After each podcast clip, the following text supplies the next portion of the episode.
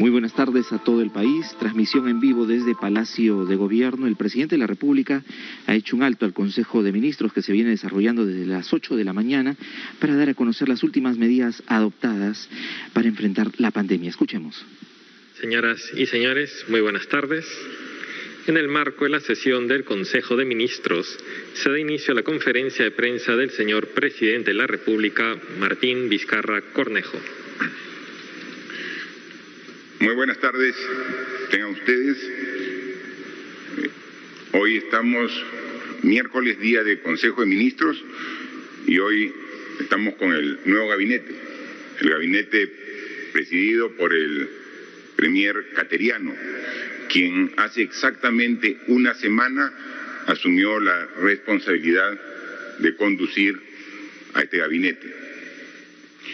En esta semana eh, hemos trabajado intensamente como lo hemos venido haciendo eh, desde el inicio de la pandemia que afecta a nuestro país, pero no atendiendo solo y exclusivamente los efectos en la salud, sino en la economía, en la sociedad en su conjunto. Y la primera tarea que coordinamos, que tenía que asumir el premier cateriano, fue un diálogo directo, franco, sincero, buscando consenso con las fuerzas políticas, que establezca una relación adecuada para beneficio del país entre el poder ejecutivo y el poder legislativo. La convocatoria que hizo el premier cateriano ha tenido una respuesta democrática de las bancadas representadas en el Congreso de la República y ha conversado prácticamente con todas, me parece menos una, pero los resultados han sido alentadores porque ambos, Ejecutivo y Legislativo, estamos dispuestos a unir esfuerzos en bien de todos los peruanos. Al respecto, yo quisiera que nos haga un breve resumen de los resultados de este diálogo que ha tenido el primer cateriano. Por favor. Gracias, presidente. Efectivamente, el día de ayer hemos culminado la ronda de conversaciones con los partidos políticos que tienen representación en el Parlamento, con excepción de uno. Creo que ha sido una oportunidad no solamente para intercambiar pareceres, sino de eh, encuentro en un momento tan complicado como el que estamos enfrentando de luchar contra esta pandemia. Ciertamente en esta clase de encuentros no se logra la unanimidad, pero sí se abre un espacio para intercambiar pareceres, cotejar ideas. Y con ese propósito eh, les he expresado a los partidos políticos los tres objetivos que me planteó el presidente Vizcarra al proponerme la presidencia del Consejo de Ministros. El primero de ellos, combatir con firmeza esta pandemia que estamos enfrentando. La crisis sanitaria obliga el esfuerzo de todos, no la tarea solo del gobierno. Y en ese sentido hemos reiterado la vocación de conciliar criterios para, de manera unida, poder enfrentar, repito, esta crisis sanitaria. Habrán situaciones en las cuales no necesariamente vamos a tener acuerdos, pero creo que este momento crítico nos obliga a deponer nuestras diferencias, lo que no quiere decir que renunciemos a nuestro modo de pensar, a nuestros criterios políticos, pero ya llegará el momento posteriormente de establecer los juicios o criterios finales. El segundo aspecto sobre el cual hemos conversado con las agrupaciones políticas es el de el objetivo de relanzar el programa económico para salir de esta crisis que no solo afecta a nuestro país, sino que es algo que involucra a la comunidad económica y financiera a nivel internacional. ¿Acaso también este crítico momento nos obligue en el campo económico a actuar con responsabilidad, con esfuerzo. Y en esta tarea, naturalmente, hemos expresado que podemos acoger críticas, sugerencias, pero con el objetivo superior de sacar adelante el país de este parón económico como consecuencia de la crisis sanitaria. Y el tercer y último punto, pero no menos importante, trazado por el presidente Vizcarra, el de garantizar elecciones libres, neutrales y democráticas. Nosotros los peruanos hemos tenido dificultades para entendernos democráticamente y hemos tenido situaciones en las cuales cuando el gobierno no ha tenido mayoría parlamentaria propia en el Congreso, han dificultado más este modo de actuar. El presidente Vizcarra ya convocó las elecciones generales, por lo tanto vamos a hacer todo el esfuerzo posible para que sean unos comicios con reglas claras, establecidas, que no generen turbulencia política. Y en ese sentido, hay un mandato recibido del pueblo mediante un referéndum que también se desarrolló con total libertad y que fue reconocido por la comunidad internacional, que debe ser la base para garantizar unas elecciones auténticamente democráticas, es decir, lo expresado en la reforma política. Queremos, por lo tanto, normas claras para entregar civilizadamente el poder al próximo presidente que elija el Perú en las siguientes elecciones. En términos generales, eso ha sido, presidente. Vamos a seguir conversando. Hoy día tenemos una reunión con los gobernadores regionales también están programadas reuniones con los sindicatos y el gremio de empresarios y luego preparar la política general del gobierno que eh, deberá presentar mi gabinete el día 3 de agosto, de acuerdo a la programación eh, que ha cursado el presidente del Congreso Merino, y por lo tanto plantear la cuestión de confianza para ya estar plenamente de acuerdo a la Constitución en funciones. Muchas gracias, Premier. Efectivamente, eh, dentro del calendario de estas eh, importantes reuniones que se tiene con el legislativo, eh, está previsto ya la fecha de que la primera semana de agosto el gabinete en pleno estará en el Congreso de la República para eh, recibir el voto de confianza. Eh, no dudamos que después de una exposición clara de los objetivos de gobierno, esperemos sea dada esa confianza. Pero previamente al 3 de agosto está el 28 de julio, el próximo martes. Y como está establecido en nuestra fiesta jubilar el Día de la Independencia, el presidente de la República tiene que constituirse ante el Congreso de la República para dar su mensaje a la nación. Cumpliremos con todo eh, el respeto al protocolo que exige la pandemia por la que estamos pasando.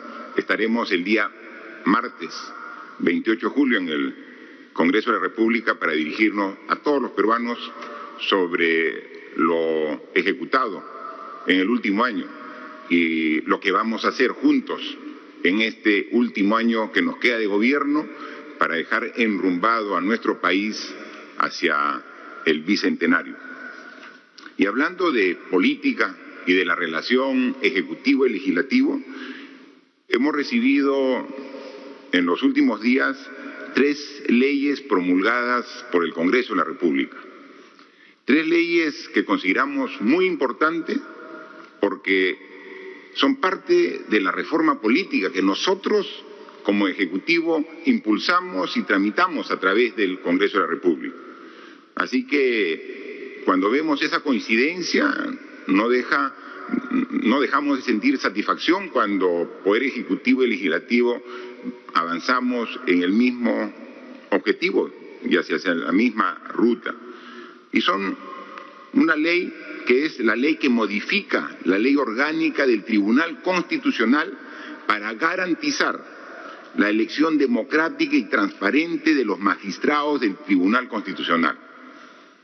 Recuerden ustedes que en septiembre del año pasado se quiso elegir a los nuevos miembros del Tribunal Constitucional siguiendo prácticas que la población no está de acuerdo, en función de coordinaciones y que podría decir hasta negociado de las diferentes bancadas, elegir a representantes de este organismo tan importante que interpreta la Constitución como es el TC.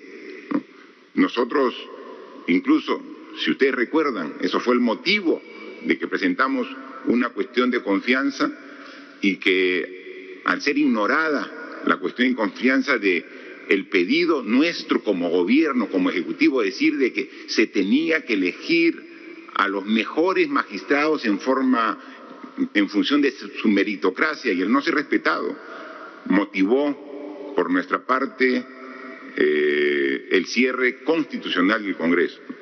Ahora vemos que el Congreso electo en reemplazo del anterior ya eh, nos ha hecho llegar una ley que considera precisamente los conceptos de meritocracia para que el Tribunal Constitucional, que es el máximo intérprete de la Constitución, sea integrado por personas idóneas y de honorabilidad intachable, elegidas por un concurso público de méritos.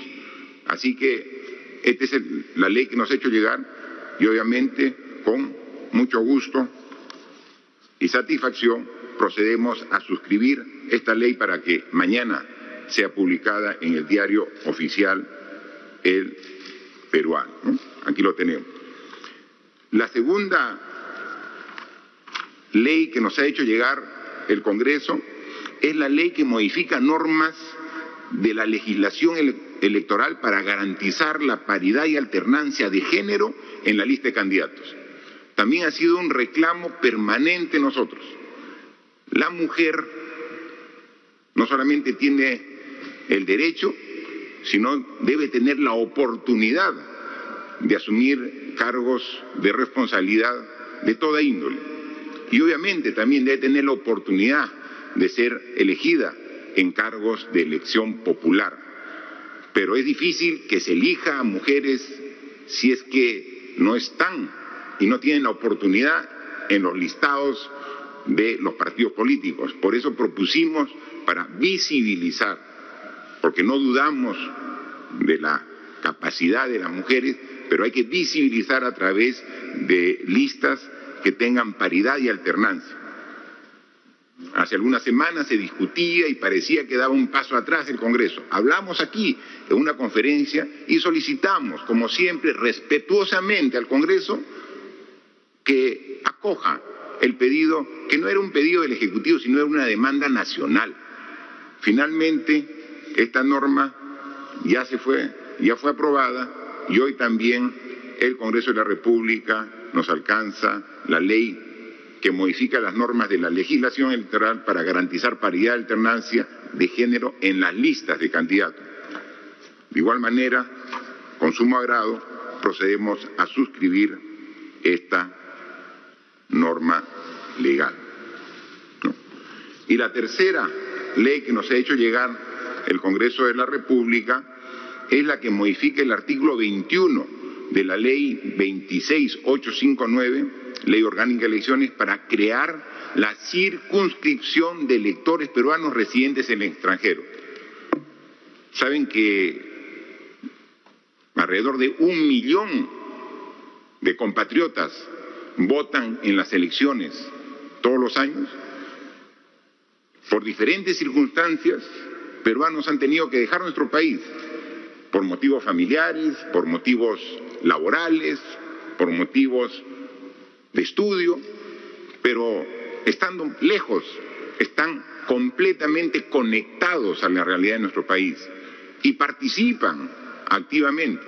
Y son un millón de personas y obviamente deben tener una representación de su pensar, de su sentir.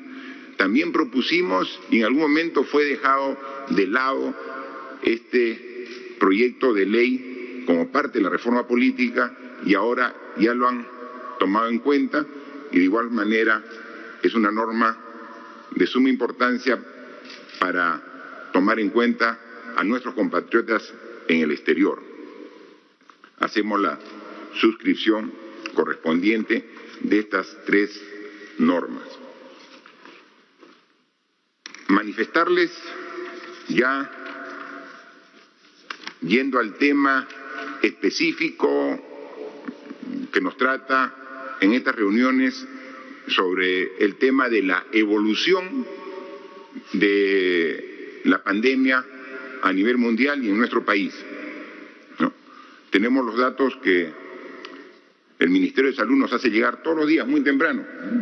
A las seis de la mañana nos llega la información con corte a las doce de la noche del día anterior y nos manifiesta que ya se han muestreado en nuestro país más de dos millones cien mil personas para determinar si tienen o no tienen en su organismo el virus, el COVID-19. Y a la fecha tenemos 366.550 personas que han dado positivo.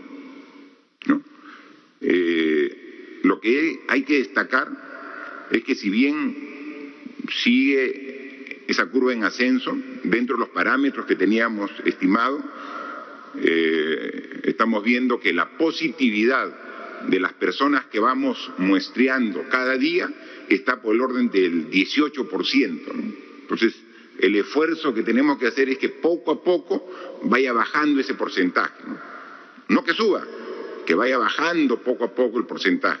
De la cantidad de personas, más o menos el 18% eh, da eh, el carácter de positivo.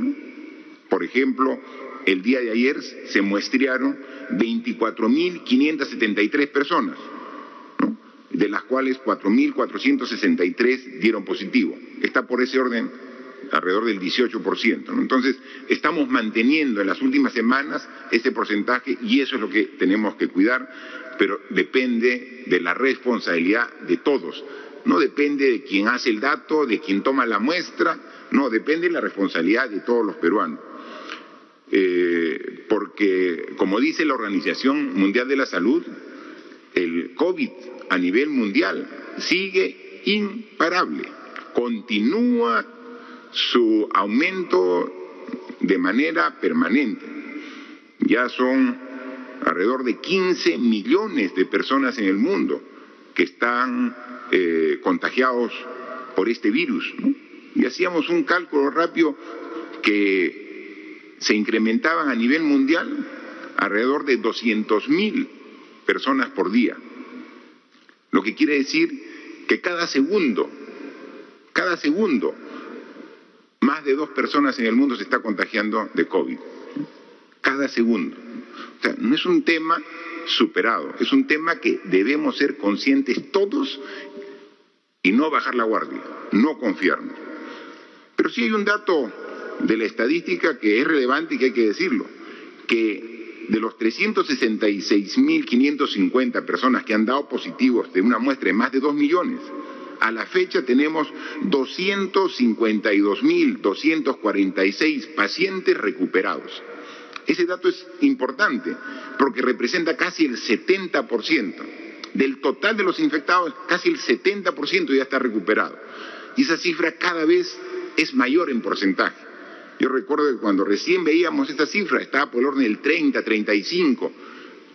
Nos eh, dio satisfacción cuando ya estaba por el orden del 50, ya está bordeando el 70% la cifra de recuperados respecto al total de positivos. Pero confianza, triunfalismo, de ninguna manera. Más aún ahora que todos tenemos acceso a los medios de prensa internacional y hemos visto con mucho entusiasmo y satisfacción los avances que va teniendo la vacuna contra este virus. Básicamente vienen de tres potencias en tecnología, en la ciencia. ¿no? Está de Reino Unido, China y Estados Unidos tienen sendos laboratorios que nos hacen ver de que ya están avanzando cada vez más en lograr la vacuna tan ansiada para que la ciudadanía tenga inmunidad respecto al COVID-19. Pero si bien los avances son satisfactorios, son alentadores, hay que ser absolutamente sinceros, no vienen en el corto plazo. Alguno cree que porque ha visto que ya entra a la fase 3 de la vacuna, piensan que en un mes vamos a tener la vacuna, o en dos o en tres meses. No, sí son alentadores y nos felicitamos por el gran avance que está haciendo la ciencia a nivel mundial, pero la vacuna no la vamos a tener antes de fin de año. Es imposible que tengamos con todos los protocolos que debe tener científicamente una vacuna antes de fin de año. Así que la vacuna es una solución para el mediano plazo. Para el corto plazo, la única forma de protegernos contra el virus es la responsabilidad de todos nosotros. O sea, si decimos, miren, ya no hay problema, ya viene la vacuna y bajo la guardia, en seis meses, uy, cualquier cosa puede pasar. Entonces, hablamos permanentemente con la ministra de Salud y ella es muy consciente de ello. O sea, no podemos bajar la guardia, tenemos que reforzar todos los conceptos que venimos manejando. Ahora solo tenemos tres formas de combatir directamente el contagio. Y esas tres formas dependen de todos y cada uno de nosotros. La higiene permanente con el lavado de manos, agua y jabón, o algún desinfectante, el alcohol que podemos usar. La distancia social, evitar aglomeraciones, por favor, no se confíen, eviten las aglomeraciones, las reuniones de cualquier tipo. No podemos juntar la gente porque en la medida que la gente se aglomera, ahí tenemos un alto foco de contagio. Y estar permanentemente cuando salgamos de nuestro domicilio, tenemos que estar usando la mascarilla, que esa es la barrera protectora contra el virus, es fundamental. Y eso lo digo hoy, incluso haciendo referencia a una actividad que ha empezado esta semana, que es la reapertura de restaurantes. Dentro de la fase 3 de reinicio de actividades económicas, que lo dijo el Premier, que era una de las prioridades en esta etapa, se ha posibilitado el reinicio de restaurantes a partir de esta semana. Pero yo pido responsabilidad a todos en esta actividad, porque los restaurantes pueden ser focos de contagio. Decir de que pueden atender los restaurantes en salón no significa decir vayan al restaurante. El sitio más seguro de ingerir sus alimentos es su propio domicilio, en su casa, con la gente de su entorno que conoce. Ese es el sitio más seguro. La gastronomía peruana es motivo de orgullo de todos los ciudadanos. Nos ha hecho conocer a nivel mundial. Y claro, ¿cómo no poder acceder a la gastronomía a través de los excelentes restaurantes que tenemos en todas las regiones?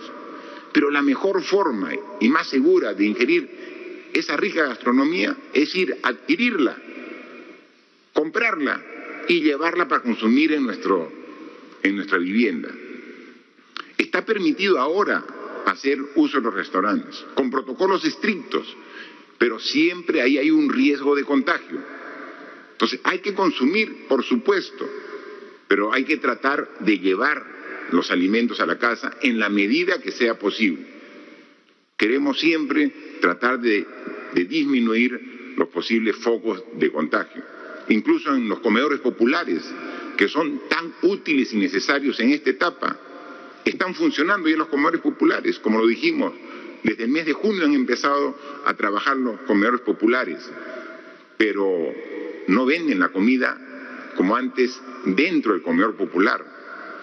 todas las familias que quieren comprar, adquirir alimentos en comercios populares, lo adquieren y en su vianda se llevan a su casa los alimentos. Entonces, está abierto, está la posibilidad de, de los restaurantes porque hay muchas familias que dependen económicamente del trabajo en restaurante, pero tenemos que ser claros y directos de decir mucho cuidado al respecto. Así como hemos dado las cifras del Perú, hoy, como todos los miércoles, el Ministerio de Salud nos ha presentado el resumen de las tendencias del contagio en las diferentes regiones del Perú. Y ustedes saben que tenemos actualmente una cuarentena focalizada. No es lo mismo la cuarentena, cómo se está llevando en Lima, en Iquitos, en Piura o en Arequipa.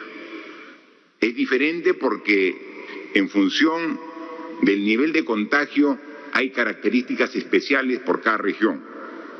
Y una de las regiones por las cuales se ha hecho medidas especiales es la región Arequipa, junto con la región de Ica, Ancas, Huánuco, San Martín, Junín, Madre Dios, son las regiones que están agrupadas eh, en una cuarentena más estricta que el resto del país porque el nivel de contagio es superior al promedio del país.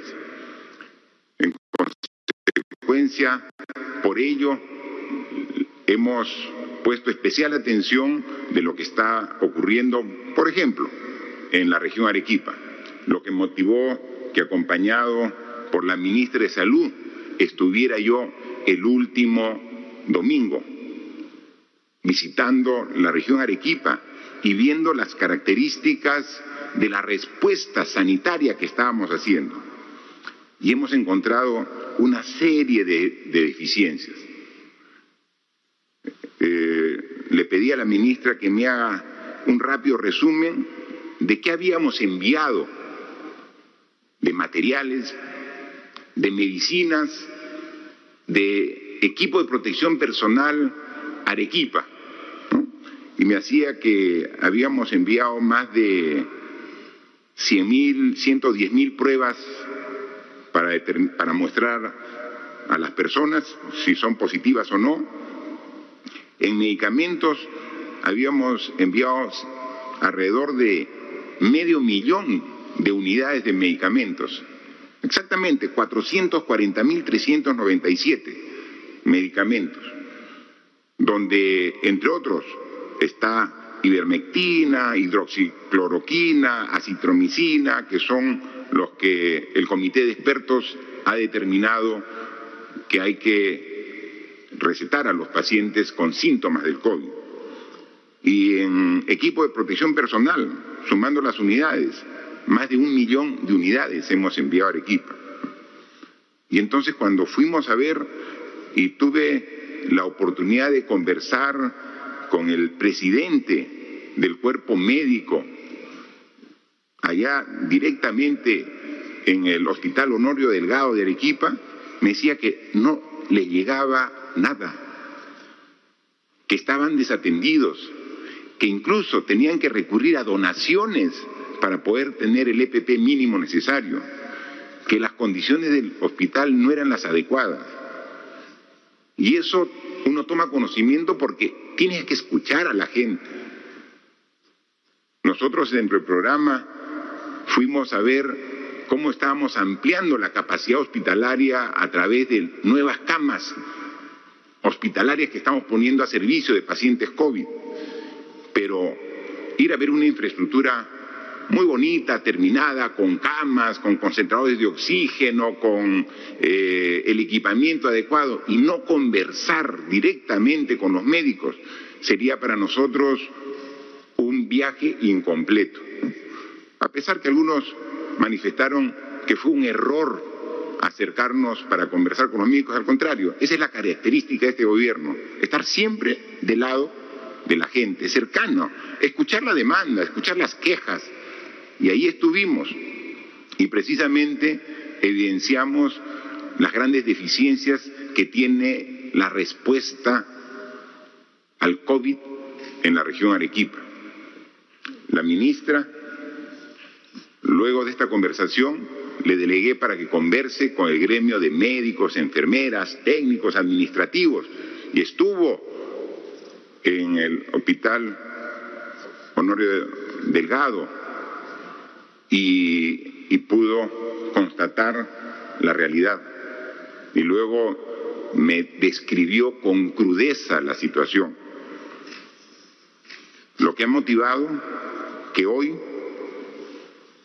después de un análisis aquí en Consejo de Ministros, hayamos tomado la decisión de aprobar el decreto de urgencia 086-2020,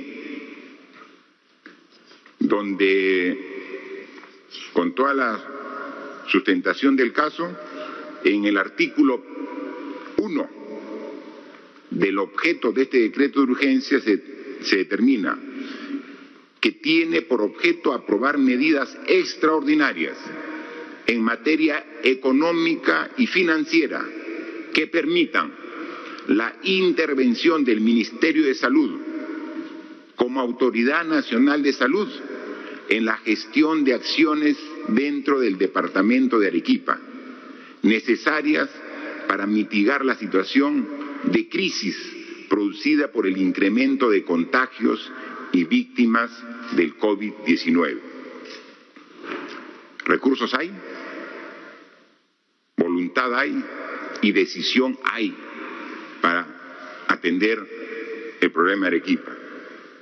Hemos ido, hemos constatado y ya se encuentra un equipo del Ministerio de Salud y un equipo de e-salud para que juntos con este decreto de urgencia podamos revertir en el más breve plazo la situación en la que se encuentra esta importante región del país.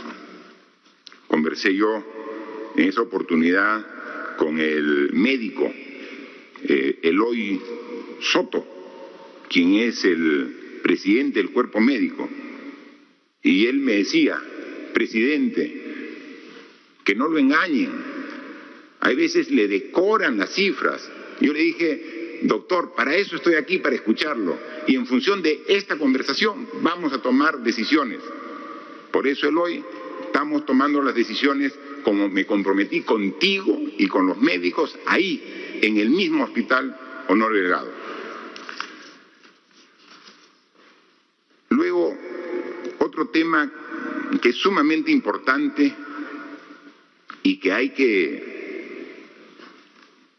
em, afrontarlo con total transparencia es sobre la cifra de fallecidos. La cifra de fallecidos que tenemos en el registro diario eh, alcanzan un poco más de 13.000 personas que han fallecido en el país desde eh, que llegó la pandemia al Perú. Pero siempre se ha dicho de que la cifra sería superior. Y nosotros, en todo momento, la indicación como gobierno es decir, seamos lo más transparentes posible. Para que la población tenga confianza en sus autoridades, tenemos que ser transparentes, o sea, tenemos que decirle la realidad, las cosas buenas y también las cosas que no son buenas, hay que decirlas exactamente como son. Yo le encargué al ministro Zamora, cuando estaba en el cargo, de que forme una comisión para que determine si había algún subregistro que determine las cifras reales. Porque en este tipo de enfermedades que se han dado en el pasado, normalmente cuando concluye la pandemia se forma una comisión que analiza todo el proceso y determina si hubo subregistro y qué tamaño es el subregistro. Yo decía, esta pandemia tiene para largo rato. El virus todavía va a convivir con nosotros algunos meses más. No podemos esperar que termine para recién hacer un análisis. Comencemos a hacer un análisis de los meses que ya pasaron. Si la pandemia está desde marzo, hagamos pues marzo, abril, mayo, junio, si es posible. porque al inicio fue tan abrupta la llegada de esta enfermedad que generó caos y generó desorden. Y seguramente la información y la contabilidad no, estaba, no era la adecuada. Entonces digo, forma una comisión y comienza a revisar las cifras.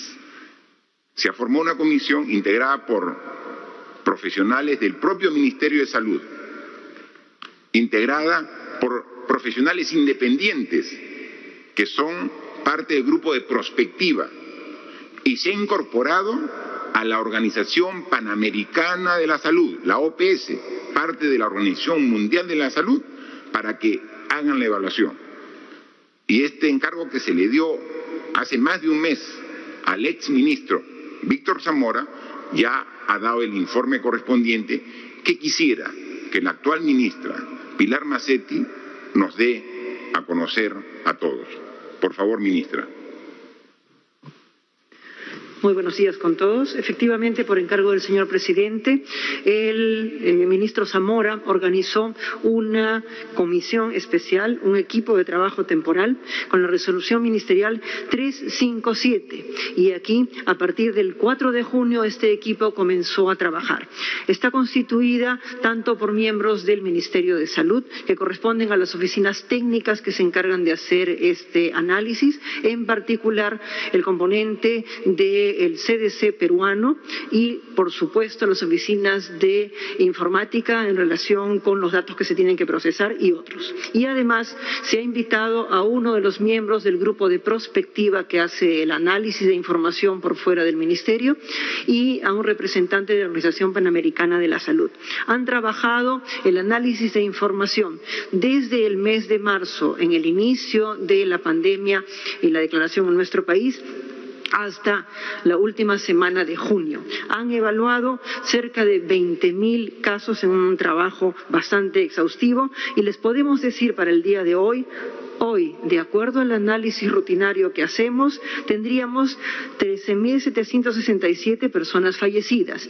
Y a esto, luego del análisis que ha hecho este equipo, vamos a añadir 3.688 personas fallecidas que se integran. Con esto, el desfase que teníamos en información se está cubriendo hasta el mes de junio. Este mismo equipo va a hacer un segundo proceso de evaluación, o mejor dicho, ya lo está haciendo, de tal manera que podamos tener la información del mes de julio hasta que logremos empalmar este desfase.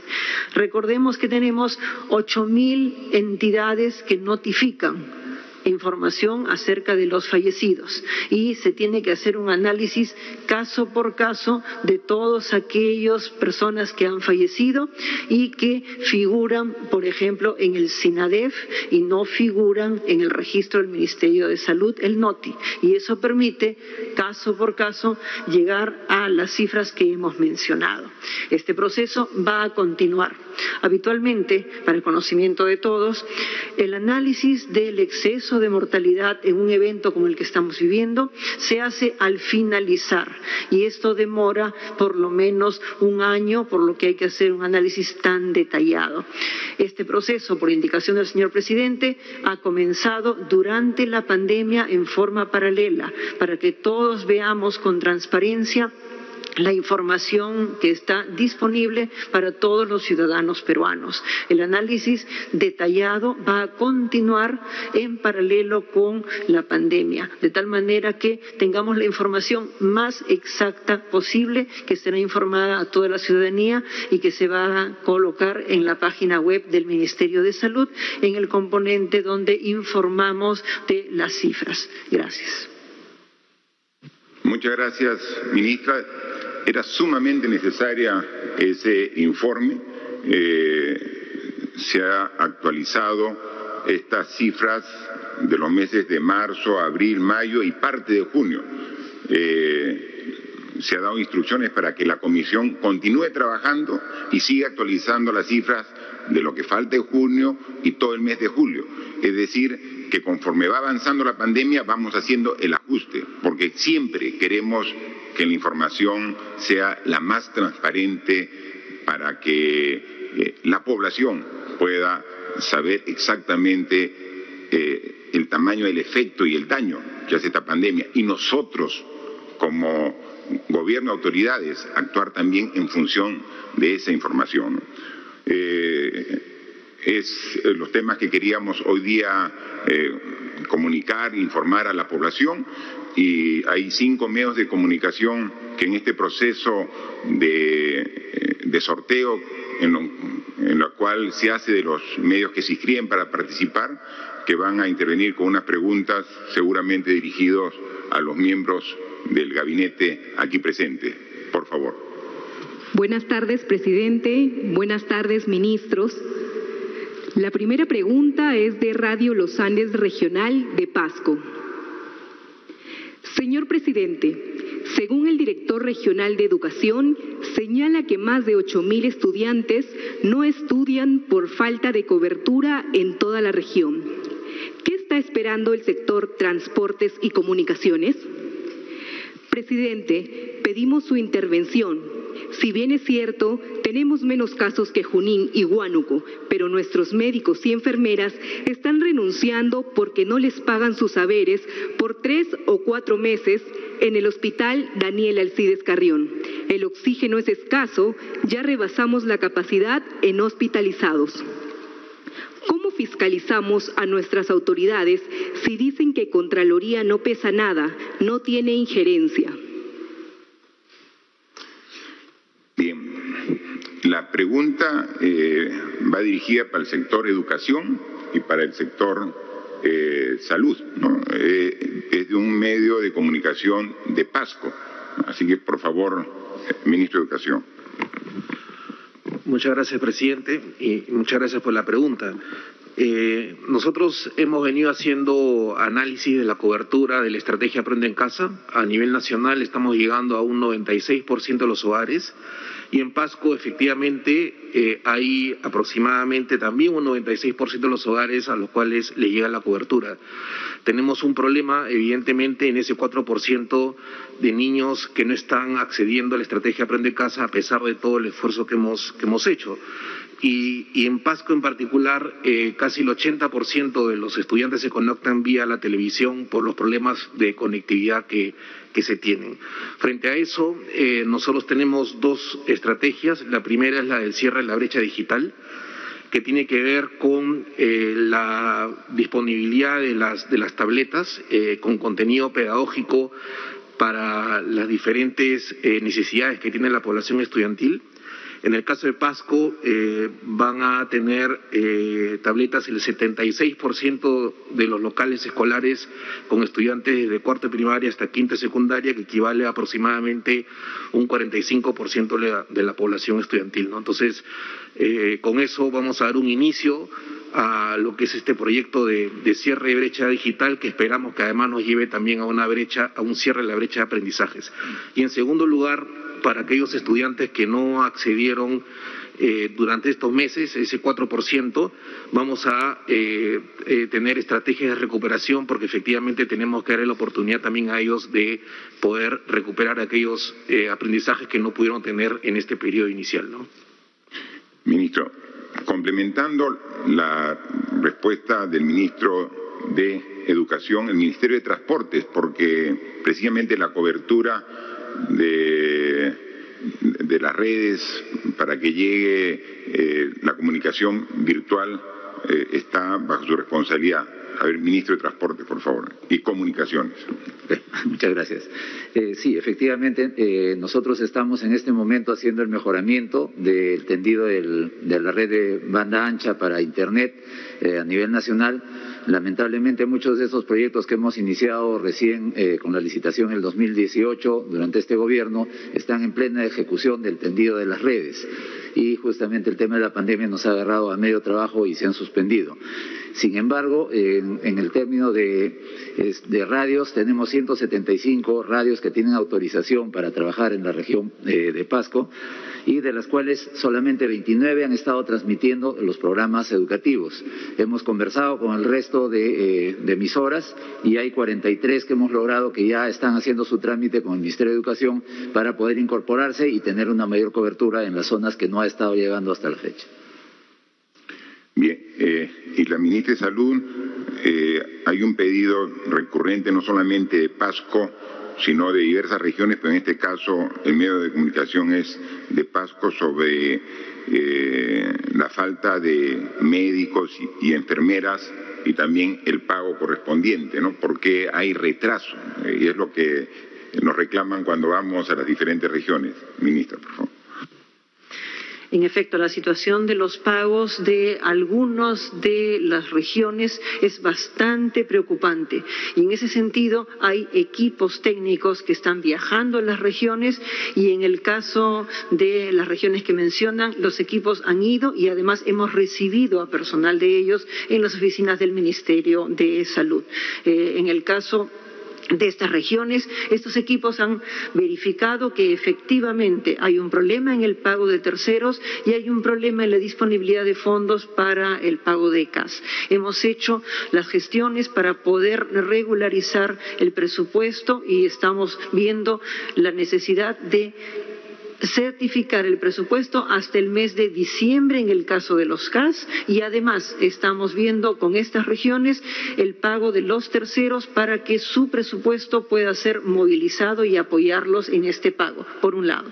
Por otro lado, en cuanto a la falta de personal, estamos habilitando contratos a través de la Dirección de Personal de la Salud. Tenemos una bolsa de personas que están buscando ser contratadas con diferentes especialidades y hemos dado ya el punto de contacto para las regiones para que se puedan comunicar con ellos y acceder a esta bolsa de trabajo que les permita hacer los contratos. Es cierto, no es fácil. No todo el mundo quiere ir a trabajar, por ejemplo, una zona alejada, no todo el mundo quiere ir a trabajar a ciertos lugares de nuestro país, pero poco a poco esto se está llenando. Por otro lado, se está trabajando también facilidades para poder trabajar no solamente en el aspecto económico, sino en cuanto a la instalación, la permanencia de la persona en esas zonas y, por supuesto, con los seguros que compete. Con respecto al apoyo que se requiere para el Hospital Daniel Alcides Carrión. Eh, existe dentro del programa que se ha armado con respecto a oxígeno un componente de plantas de oxígeno, presidente, y efectivamente en ese hospital se va a colocar una planta de oxígeno que está en proceso de eh, hacerse la adquisición. Esto, por supuesto, demora. Mientras tanto, estamos haciendo lo necesario para cubrir con el transporte de cilindros de oxígeno para mantener la atención. Gracias. Muy bien. Por favor, la siguiente pregunta. Segunda pregunta de Igualat Noticias Piura. Señor presidente, la Dirección Regional de Salud reporta un total de 19.782 casos de COVID-19 en la región Piura. Sin embargo, el Ministerio de Salud reporta 32.894 pacientes infectados, quedando en evidencia un desfase de más de 13.000 casos. ¿Por qué difiere tanto las cifras de infectados a nivel regional con respecto a las cifras nacionales?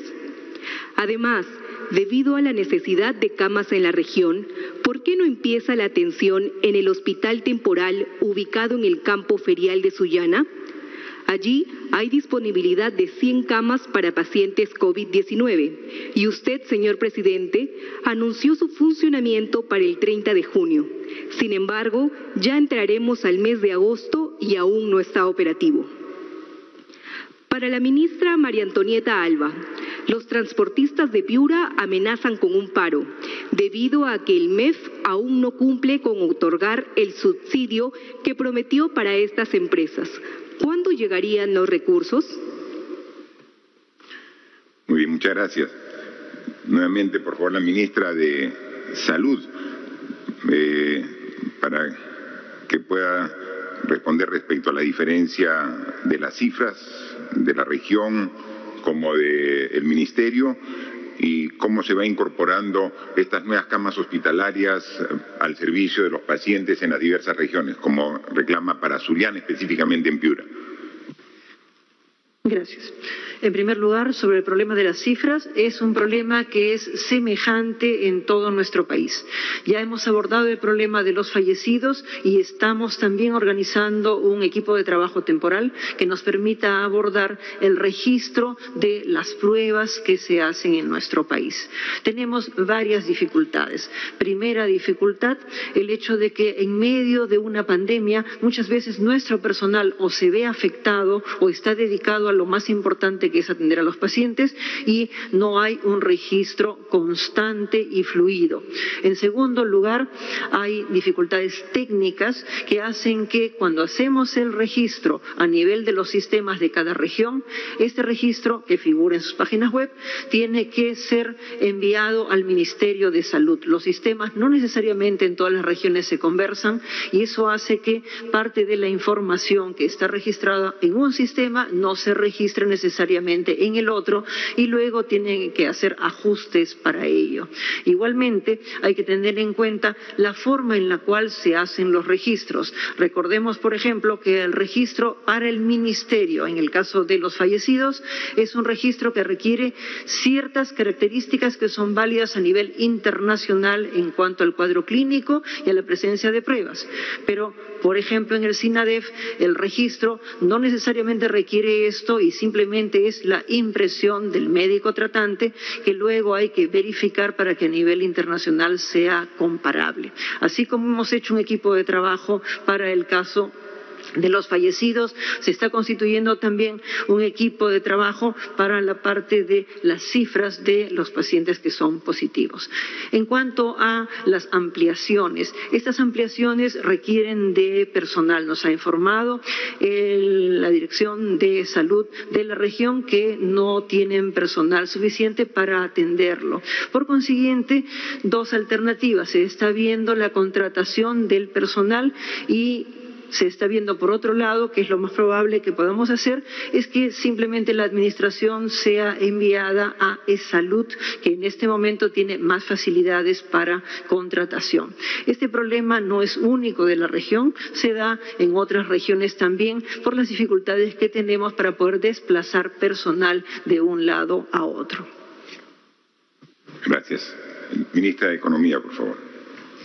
Gracias, presidente. Efectivamente, el 2 de julio, con el decreto de urgencia 079, nosotros dimos marco legal para otorgar a 26 gobiernos locales hasta 38 millones para los temas de subsidio al transporte. El decreto de urgencia prevé una serie de pasos operativos que incluía que los municipios envíen al Ministerio de Transportes los padrones de los vehículos que podrían recibir este subsidio. Según lo, que me informa el ministro de Transportes, esta información fue enviada hasta ayer al Ministerio de Transportes. Hay un compromiso tanto del Ministerio de Transportes como del MEF que apenas ingrese eh, este registro al MEF vamos a darle toda la celeridad para eh, finalmente concretar las transferencias a los gobiernos locales. Entonces, quiero transmitir la tranquilidad de que le vamos a dar la celeridad al trámite y eh, vamos a procurar que antes de la, antes del lunes puedan tener este decreto supremo ya el dinero en las cuentas de los gobiernos locales. Gracias. Complementando un poco porque como viajamos nosotros permanentemente en las diversas regiones y vemos la diferencia de cifras, por ejemplo, de cantidad de personas contagiadas, eh, básicamente el Ministerio de Salud ha adquirido las pruebas tanto moleculares como rápidas y las ha validado por el Instituto Nacional de Salud, es decir, son pruebas de que están validadas pruebas que son de alta confiabilidad, las que tiene el Ministerio de Salud. Y estas pruebas las ha distribuido a las instituciones armadas, a la policía, a E-Salud y a los gobiernos regionales. La información que da todos los días el Ministerio de Salud precisamente son de las pruebas del Ministerio de Salud que informan de todo el país y que son eh, eh, procesadas dentro del equipo de epidemiología del Ministerio de Salud. Pero en este proceso que se ha ido dando la pandemia, existe, por ejemplo, algunos gobiernos regionales que han comprado sus propias pruebas, han comprado pruebas rápidas. Nosotros, como gobierno, no sabemos dónde han comprado las pruebas rápidas y no, y no sabemos y no podemos verificar la confiabilidad de esas pruebas que sí lo ha hecho el Instituto Nacional de Salud para las pruebas que ha adquirido. Y entonces se da ese reporte, pero no necesariamente tiene que agregarse porque son pruebas propias que ha comprado alguna otra institución.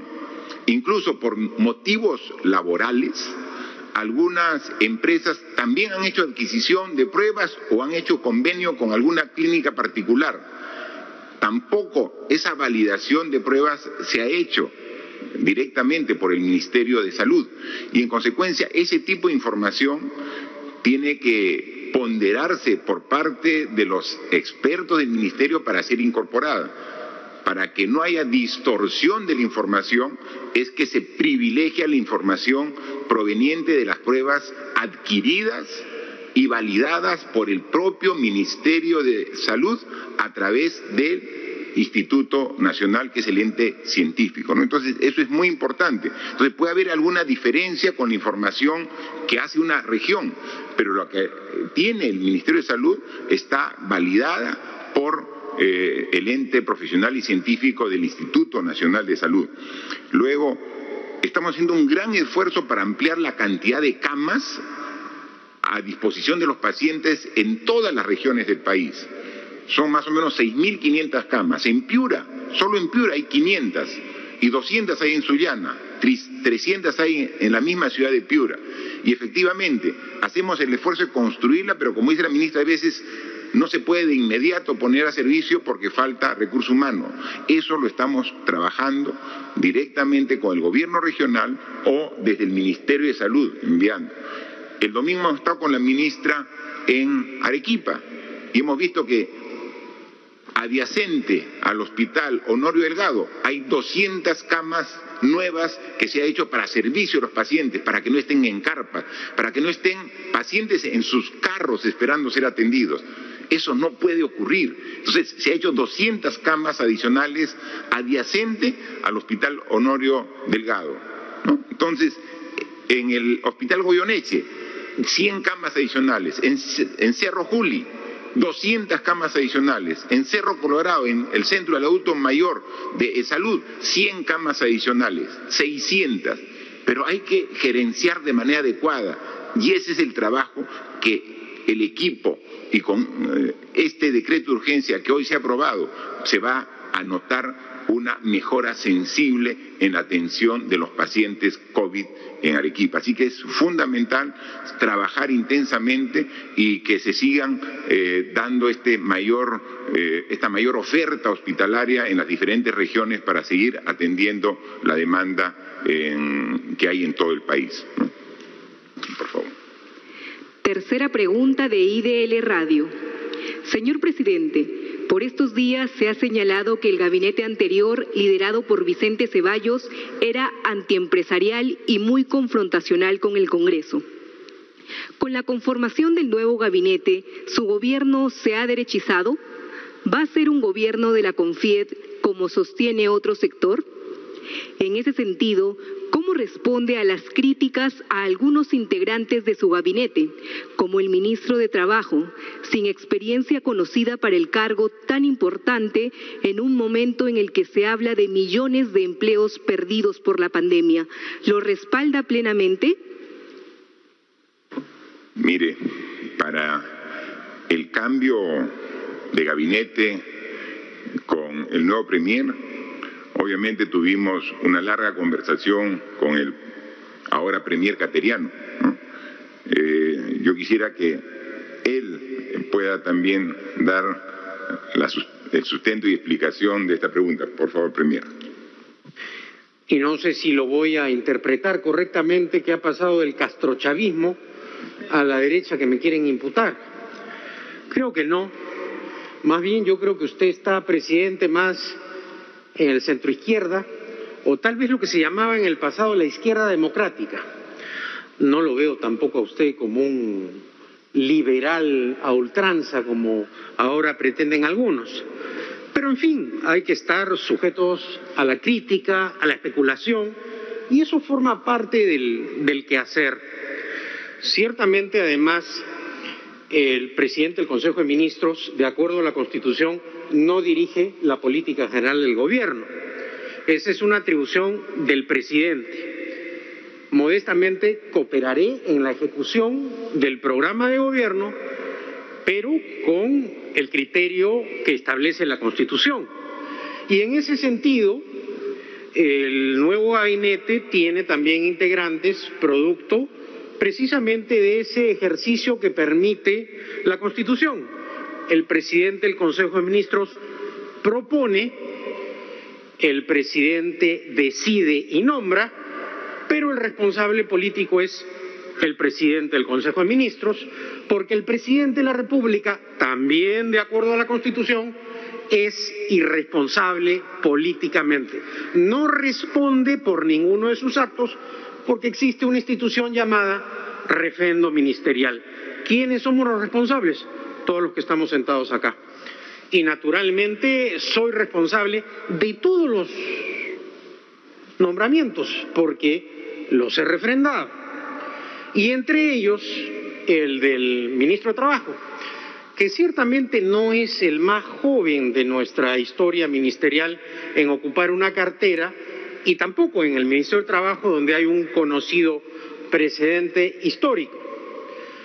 El cargo de ministro es de confianza y se basa, por lo tanto, en criterios subjetivos y objetivos.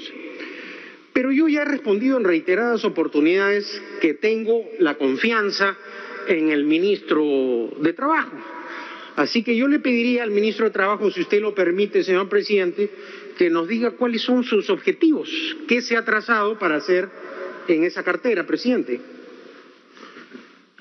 Sí, por favor, ministro de Trabajo. Muchas gracias, señor presidente. Eh, buenas tardes. Eh, en primer lugar, me gustaría decir que en mis más de 10 años de experiencia laboral eh, he podido conocer de cerca las necesidades, los requerimientos y las inquietudes tanto de trabajadores como de organizaciones sindicales como empleadores. Experiencia que pongo al servicio de este gabinete. Y dentro de las tareas y de los planes que mencionaba el Premier, al inicio de la conferencia de prensa indicó que uno de los lineamientos principales, uno de los nortes de este gabinete es la reactivación económica. Y reactivación económica sin creación de empleo, sin, sin hablar de creación de empleo, no es coherente. Siendo así, una de las medidas concretas a implementar en el corto plazo es dotar e impulsar el ámbito de aplicación del programa Trabaja Perú, que ha sido un programa que ha tenido mucho éxito y que este año ha creado muchos puestos de trabajo temporal en coordinación directa con gobiernos regionales a nivel nacional. Una segunda medida concreta a implementar en el corto plazo es la extensión de la vigencia temporal del trabajo remoto, que ha sido una modalidad de prestación de servicios que ha sido acogida tanto por los trabajadores como por el sector empresarial. Otra medida concreta a implementar en el, en el corto plazo es dotar de los recursos necesarios tanto a la SUNAFIL como al Ministerio de Trabajo y a las direcciones regionales de trabajo para agilizar la resolución y el procesamiento de la solicitud de suspensión perfecta, que es un tema que viene siendo analizado día a día.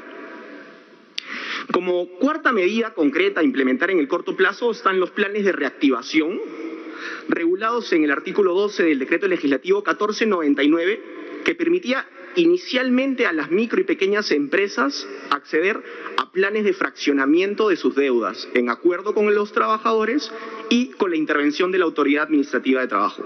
En los próximos días sacaremos una, una disposición normativa que permitirá, que permitirá extender esta, este fraccionamiento a empresas de todo tipo, ya no solo a micro y pequeñas empresas. Y finalmente, quería decir que la cartera de trabajo viene trabajando en coordinación directa y estrecha con el MEF para implementar a la brevedad otra serie de medidas que ayuden a reactivar la economía nacional a la brevedad. Muchas gracias, señor presidente. Permite una acotación, presidente. Como se habrán dado cuenta, fundamentalmente el discurso del ministro ha sido técnico. Los golpes lo ayudarán también a aprender el quehacer de la política. Y el golpe en política ayuda, presidente, porque es un juego de ataque y de defensa. Pero lo que debe primar siempre, presidente, es el interés nacional. Y en este momento todos debemos sumar esfuerzos. No distinguir ancianos de jóvenes, eh, castrochavistas, socialistas o apristas, populistas o pepecistas, hay de todo, presidente.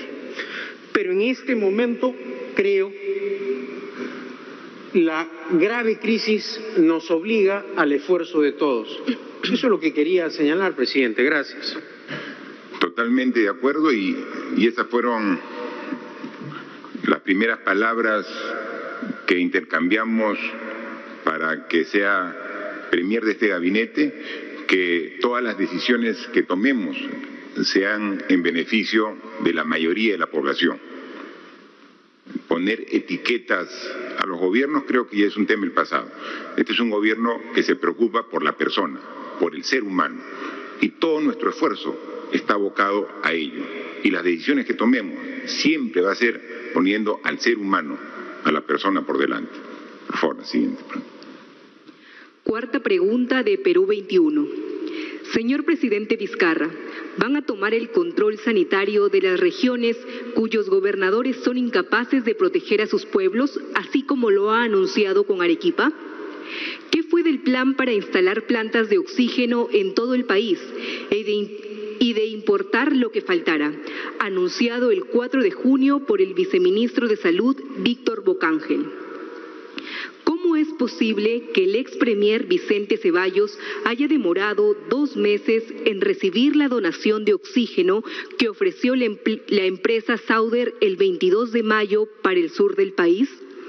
Han muerto más de mil arequipeños entre el registro y el subregistro que hay en esa región. Además, usted, presidente Vizcarra, dijo que Ceballos continuaría como asesor del gobierno. ¿Eso se mantiene? ¿Cree usted que Arequipa se lo perdonará? Bien, sobre el tema de la relación entre el ente rector, que es el Ministerio de Salud, y los gobiernos regionales, hay muchos gobiernos regionales con los que tenemos una relación eh, muy eh, cercana, adecuada y, en conjunto atendiendo la demanda de la población con algunas regiones puede ser un poco más complejo. Entonces, no podemos tomar eh, decisiones generales para situaciones particulares. Tenemos que analizar cada región, es completamente diferente a otra.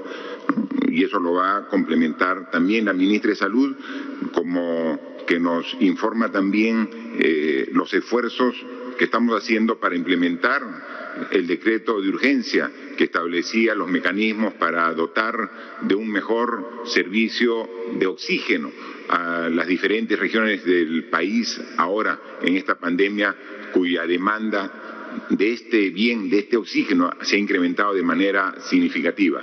Ministra, por favor. Gracias, presidente. En realidad, en momentos tan difíciles como los que estamos pasando, no podemos nosotros demorarnos en tomar decisiones porque esto implica vidas.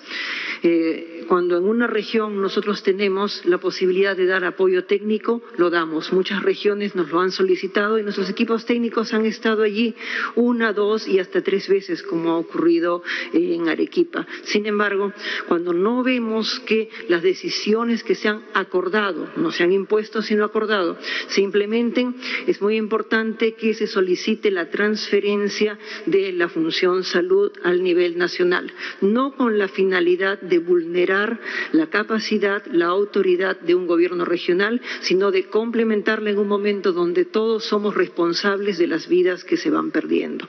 Esperemos que con esta decisión, en el curso de dos, tres semanas, logremos estabilizar la región y todo regresará a su cauce normal. Estamos para unirnos y si nos unimos vamos a poder resistir.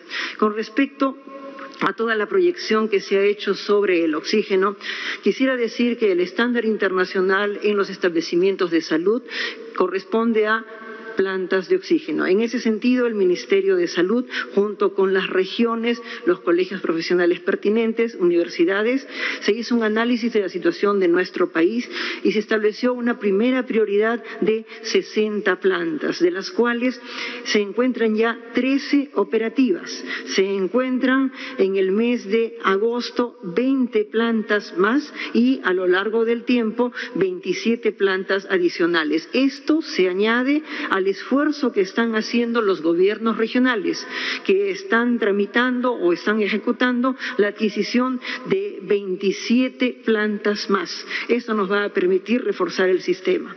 Evidentemente las plantas se van implementando de a pocos, es un proceso complejo. Sin embargo, para ello se ha hecho la adquisición de oxígeno de diferentes lugares del extranjero que va a permitir complementar el aporte de la industria nacional.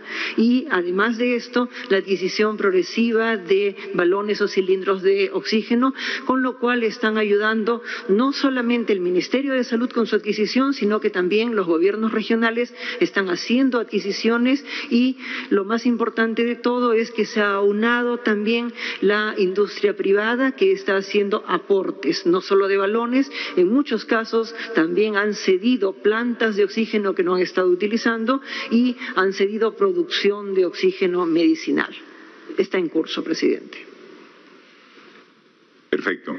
Eh, respecto específicamente a la, eh, a la consulta sobre el oxígeno de Arequipa, me parece que el premier Cateriano tuvo una conversación al respecto con el ex premier Ceballos, si nos podría también dar algunos detalles. Exactamente, presidente. El día de ayer me reuní con el ex premier Ceballos con motivo de la transferencia del cargo y él me expresó que no había obstaculizado el trámite de la donación, que no se ajustaba a, según lo que me comentó, a la realidad de lo acontecido.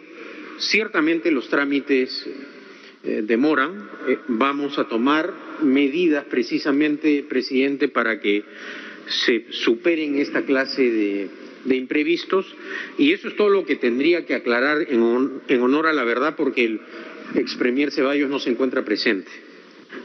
Bien, y al respecto, recuerden ustedes, con el oxígeno eh, tomamos una decisión importante al inicio porque teníamos nosotros una restricción que limitaba la provisión de oxígeno, que decía que debería para uso medicinal tener una pureza del 99%, limitando precisamente a proveedores que podían dar un oxígeno medicinal que en diversas partes del mundo se admite hasta 93% de pureza. Y eso era lo que restringía al inicio. Entonces, eh, se tomaron las decisiones para eh, quitar ese parámetro que parecía direccionado para que el proveedor eh, sea solo uno y eso no podíamos permitirlo más aún en una etapa de emergencia como la que nos encontramos. En el caso específico de esta donación de oxígeno para Arequipa, se tiene que, el Ministerio de Salud tiene que ver que esté dentro del parámetro del 93% y por eso se pidió a la empresa una muestra del oxígeno que iba a dar. Y entonces dio un oxígeno que estaba dentro del 93% de pureza, pero tenía exceso de humedad, que al decir de los médicos ese exceso de humedad también puede hacer daño al organismo. Entonces, no es que se rechazó el aporte ofrecido por esta empresa minera, sino se le dijo, corrige tu contenido de humedad para que no haga daño. Y eso es lo que tomó algunos días para que luego sea aceptado y, se pueda ser distribuido para la población. Entonces, eh, son los procedimientos técnicos, científicos que se requieren para que eh, este tipo de insumos ayuden en vez de perjudicar a las personas. En consecuencia, eh, tenemos que recurrir a todos en un momento como el que nos encontramos de emergencia. Todo quien quiera colaborar, contribuir con un granito de arena, poner el hombro, bienvenido sea. Todos tenemos que colaborar para juntos poder enfrentar y derrotar a este virus que lo estamos haciendo. La siguiente pregunta, por favor. Última pregunta de Diario Ahora, Jaén Cajamarca. La provincia de Jaén está ingresando al pico más alto de contagios y decesos por COVID, siendo la provincia con mayor número a nivel de toda la región Cajamarca, existiendo además un subregistro y casos no documentados que se atienden y hasta fallecen en sus domicilios. Sin embargo, las autoridades regionales y hasta el ministro de Defensa en su última visita han afirmado que la pandemia está bastante controlada en esta región lo cual es categóricamente falso.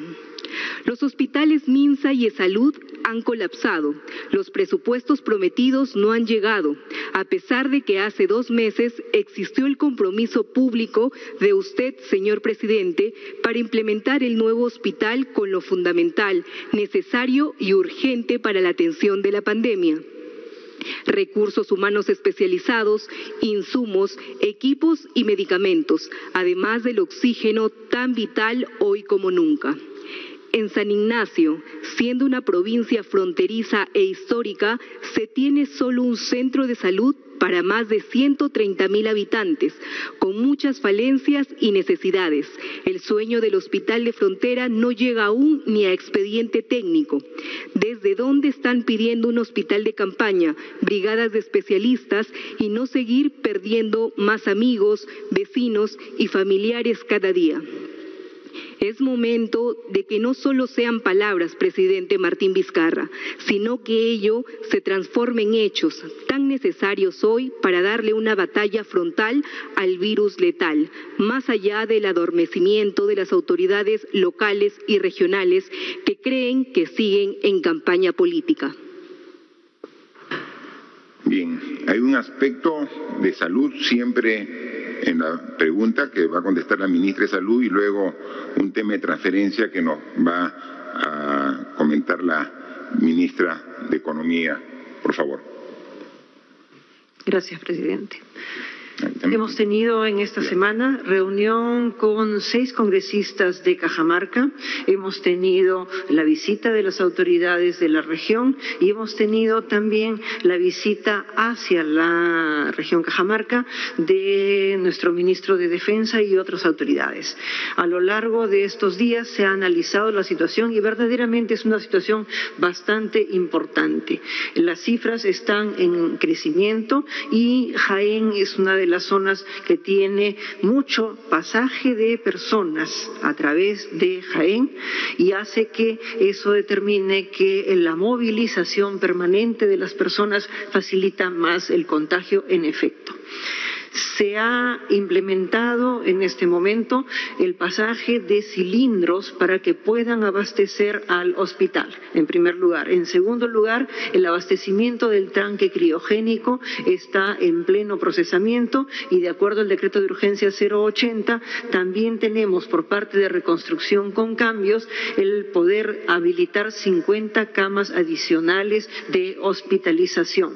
Se ha hecho la adquisición de concentradores para poder habilitar estas camas de tal manera que las personas con cuadros leves y leves a moderados puedan allí ser atendidas. Igualmente, dentro de lo que va a ser para la parte de implementación de plantas de oxígeno, también se ha colocado planta de oxígeno para que pueda ser habilitada en los próximos meses. Esto ha hecho que, por el momento, con el aporte de oxígeno externo, vamos avanzando.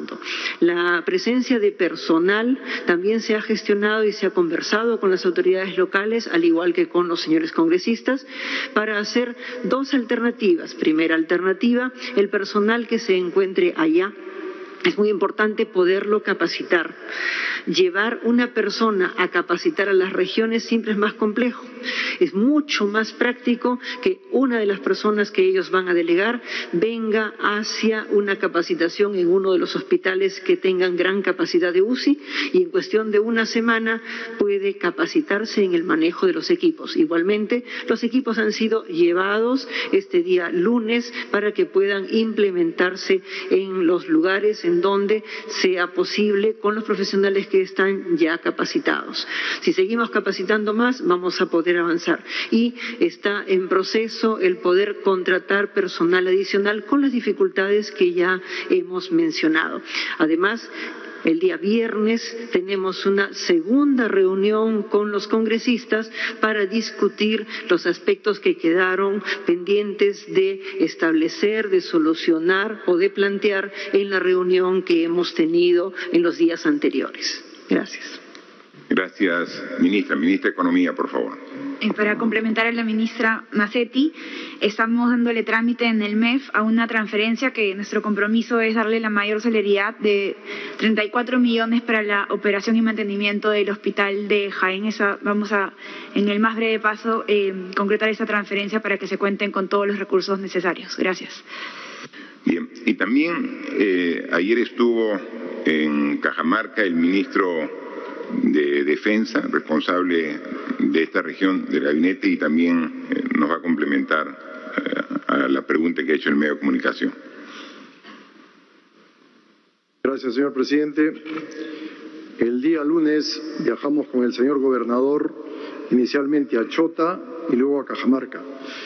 Hemos llevado equipos de protección personal en gran cantidad, hemos llevado medicinas, tanto para Jaén como para Cajamarca, hemos llevado seis UCIs completas, desde las camas que son de alta tecnología, ventiladores, monitores, succionadores de fluidos, y también hemos llevado 11 médicos a Cajamarca para que en una jornada de 15 días apoyen al personal de médicos en Cajamarca.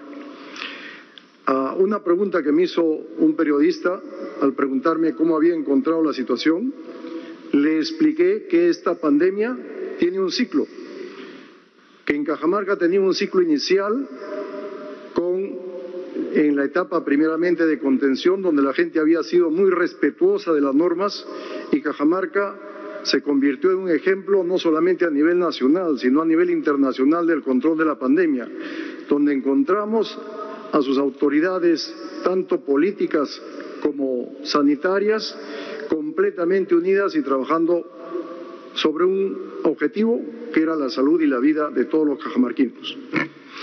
Hay una segunda etapa que indudablemente con la reactivación económica la gente no puede estar encerrada en su casa todo el tiempo, tiene que salir a trabajar. Y al salir a trabajar, la gente que había guardado la cuarentena y no se había contagiado comienza a contagiarse. Y esa es una etapa intermedia, que en este momento en Cajamarca está en la etapa intermedia. En Jaén existen nueve UCIs en este momento, de las cuales hay cuatro disponibles. Hay 113 camas hospitalarias, de las cuales 32 hay disponibles. Y en oxígeno cuentan con un tanque de 19 mil litros que actualmente está consumiendo mil litros diarios, es decir, tiene un abastecimiento para 19 días y que está asegurado su abastecimiento continuo. Al igual que en Cajamarca, existe un tanque de 20 mil litros que se está consumiendo 1.100 litros diarios y también tiene para un aproximado de 19 días y que se reabastece automáticamente. En Cajamarca fuimos a visitar al hospital regional porque es ahí donde se van a implementar 50 camas adicionales totalmente equipadas con la Autoridad de Reconstrucción con Cambios, que ya me comunica que ha asignado la Buena Pro y aproximadamente entre 15 y máximo 20 días están implementados. Y también fuimos a visitar con el gobernador el lugar donde se ha implementado para montar una planta de oxígeno que está siendo donada por una empresa minera. Indudablemente que esta visita a ese lugar ha incomodado a muchas personas por ciertas ideologías, pero en este momento, por encima de cualquier ideología, está la vida y la salud de las personas. En resumen, Cajamarca está en la etapa intermedia del contagio, por eso que le manifesté que hasta el momento está controlado, pero eso no significa que entre a la etapa acelerada del contagio, como en este momento está en Arequipa y está llegando a un punto. Justamente el viaje que tiene el ministro y todos los ministros a las regiones es para adelantar las etapas y tener una respuesta adecuada hospitalaria y también para ver cómo se está realizando el tratamiento temprano para evitar que la mayor cantidad de gente regrese a los hospitales. Sin embargo, el ambiente político y el ambiente laboral que he encontrado en los hospitales es totalmente diferente. Hay gente que está tratando de encontrar culpables, está poniendo de antemano ciertas ideologías y en, esta pandemia es totalmente desastroso si se sigue ese comportamiento.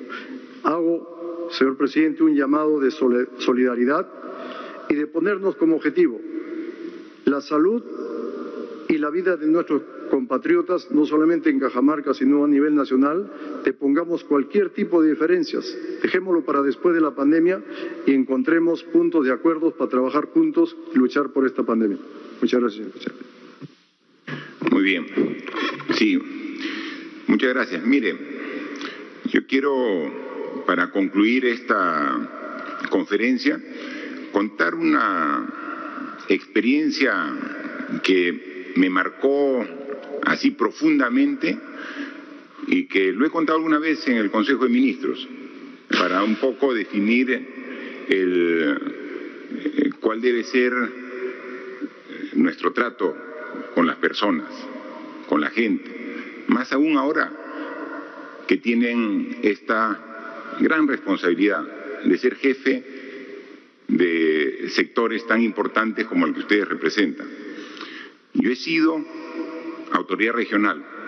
Yo he sido gobernador regional de Moquegua por cuatro años, del 2011 al 2014. Y mi desempeño como gobernador regional dependía mucho de la coordinación que tenía con los ministros. Yo tenía que coordinar estrechamente con los ministros para cumplir los objetivos. Yo me puse grandes objetivos en la región Moquegua, la cual yo era autoridad. Una vez yo tuve reclamo de los pescadores artesanales de hilo que fueron a Moquegua a reclamar, a hacer algunas demandas que no eran atendidas por el gobierno. Y fueron en un grupo de como de 200 personas a la puerta del gobierno regional de Moquegua a gritar su demanda. Yo siempre escucho a la gente y dije que vengan su directiva y los escuché me plantearon su problema. Era completamente justo. El problema era que la solución no dependía del gobierno regional, sino que dependía del viceministerio de Pesquería del Ministerio de la Producción. Entonces me comprometí con los pescadores en solucionar el problema, yo mismo trayendo su queja, su reclamo a Lima, al Ministerio de la Producción. Así que la siguiente semana yo vine y viajé aquí a Lima y estuve en Corpa, donde está el viceministerio de Pesquería. Acá está el ministro de la Producción. En Corpa, ahí al lado del, queda MINCETUR, Ministerio del Interior y Ministerio de la Producción. Es un conjunto, un edificio.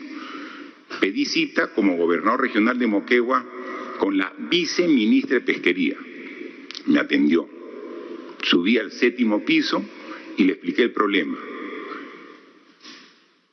Me escuchó, pero me dijo que no lo iba a solucionar, que había otras prioridades y que esa no era una prioridad para el sector y que no iba a solucionar. Entonces yo le dije, ¿y con qué respuesta voy a regresar para los pescadores? Ya usted ve lo que les dice. Pero, viceministra, tiene que darme una solución, porque si no, esos 200 trabajadores pescadores artesanales que están van a venir acá a Lima a reclamarle a usted. Y me dijo algo que me dejó marcado. Me dijo, no importa que vengan y que reclamen, porque los gritos de la gente no se escuchan aquí en el séptimo piso. Me dijo una autoridad, Entonces, ¿qué podía, qué respuesta podía llevar ante esa indiferencia y esa falta de empatía o de voluntad de servicio? O sea, ese tipo de autoridades no sirven, Y eso yo le digo a los ministros, O sea, cuando se les acabe la energía y la voluntad de escuchar a la gente, en ese mismo momento digan, gracias hasta aquí nomás porque si perdemos la sensibilidad de escuchar a la gente o decir, no importa que griten porque no se va a escuchar sus gritos hasta el séptimo piso. Yo ahí me, me hice la promesa de poner todo mi esfuerzo de escuchar a la gente. No me alcanza todo el tiempo para escuchar a todos los que quisiera, no me alcanza, pero pongo todo mi esfuerzo y les consta que cuando viajo a todas las regiones del país, yo trato de escuchar a la gente. Y quizás no alcanzo a escuchar a todos, como no escuché el domingo a la señora Celia, que recién en las imágenes yo vi que quería hablar conmigo. O sea, no me di cuenta. Ante el caos, el tumulto, no me di cuenta. O sea, ¿cómo no escucharla? Si es parte de mi forma de ser y es parte de lo que infundo a este gobierno, escuchen a la gente. Y qué lamentable incluso que el esposo de la señora Celia haya fallecido. Le doy el pésame y le pido realmente sinceras disculpas por no haberle escuchado. Y estamos a su disposición, como de todas las personas quienes han perdido un ser querido para atenderlas. Hemos dicho, a nosotros nos duele como propia la muerte de todas las personas que han sufrido el COVID-19. Y vamos a seguir haciendo esfuerzo para seguir derrotando este mal que tanto daño hace a la humanidad. Pero tenemos que hacerlo juntos.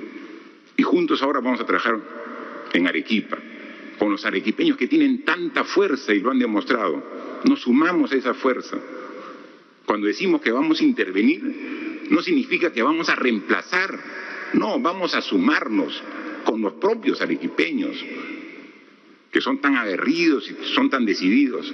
Vamos a ayudar en un poco de orden y dirección que faltaba en un sector tan crítico como es el sector de salud. Y vamos a mostrar mejoras. Y así como allá, en todas las regiones del país, seguiremos haciendo nuestro esfuerzo. Y seguimos lamentando las muertes que día a día se van dando. De personas conocidas que lamentamos, como el ángel del oxígeno, ¿se acuerdan?